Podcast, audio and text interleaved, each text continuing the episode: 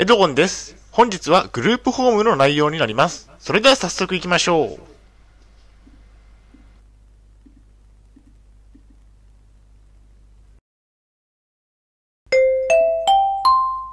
はい、H キャップチャンネルにようこそ。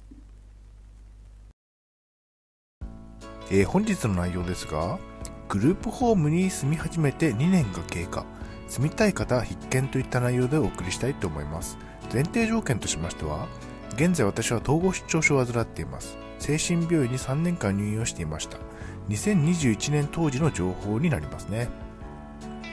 大変申し訳ないのですが、ポッドキャストの方は写真が見れないのでご了承ください。それではコンテンツですね。丸1番でグループホームに住んでいられる期間について。丸2番でグループホームから退去したら。最後に本日の行動プランと終わりにがあります。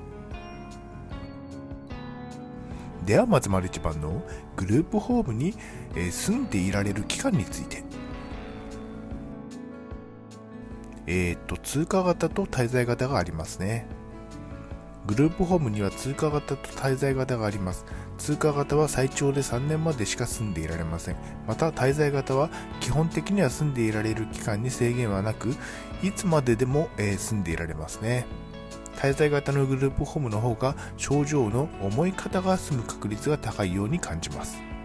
私の住んでいるグループホームは通過型で最長で3年までしか住んでいられません。えー住み始めて2年が経過しました、えー2019年11月に精神病院を退院して現在のグループホームに住み始めました。2021年11月現在住み始めてから2年が経過したことになりますね。残りの期間は1年となりました。最近は東京都のアパート探しなども始めました。良い物件はないかなと思って、えー、とスーモなどで検索をしていますね。えグループホームの家賃は無料ということですね。ここまで2年間グループホームに住んできたわけですが、家賃は東京都が負担してくれて無料になっています。だいぶ助かっていますね。障害年金しか収入がなく、借金の返済もあるため、ギリギリの生活をしています。3年経過してアパートに住み始めたら自分で家賃を払わなければいけなくなりますね。かなりきついですね。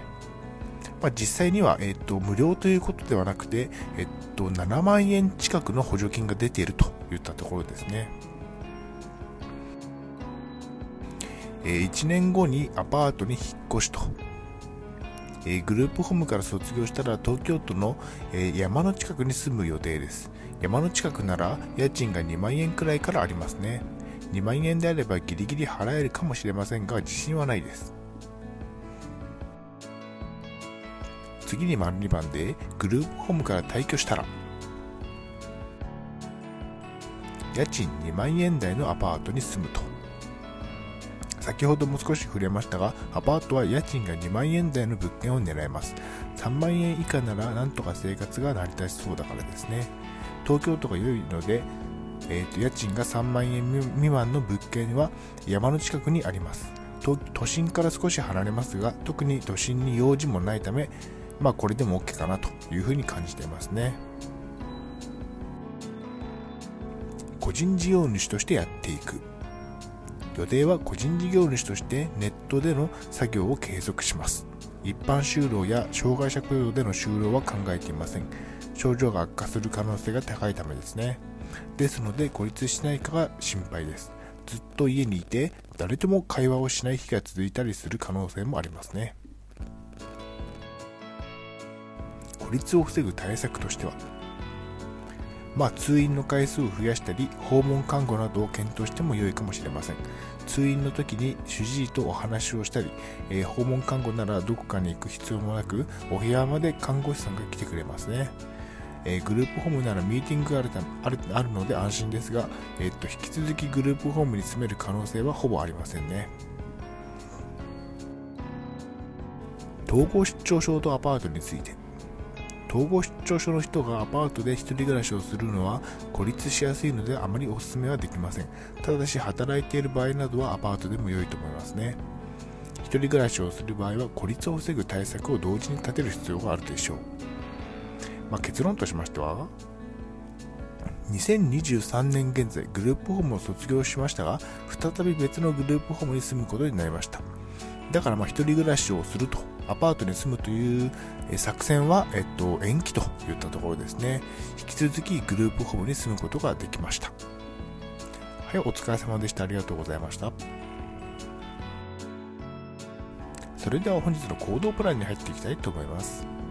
アパートに住む前に孤立しない対策を考えましょう。障害者で働いていない場合は特に注意ですね。無理は禁物。治療を継続しましょう。グループホームと違いアパートは孤立をするデメリットもあります。無理をして働かないようにして治療も続けていきましょう。それでは本日の振り返りに入っていきたいと思います。本日はグループホームに住み始めて2年が経過。住みたい方必見といった内容でお送りしました。丸一番ではグループホームに住んでいられる期間について。通過型は3年までということをお伝えしました。丸2番ではグループホームから退去したらアパートを探して住むことになりますが孤立に注意といった内容でお送りしましたはい最後に終わりにです最後までご覧いただきありがとうございますブログ h キャップを3年間運営しています Twitter もやっていますチャンネル登録、いいねボタンを押していただけると嬉しいです。また次の動画、ポッドキャストでお会いしましょう。病気の方は無理をなさらずお過ごしください。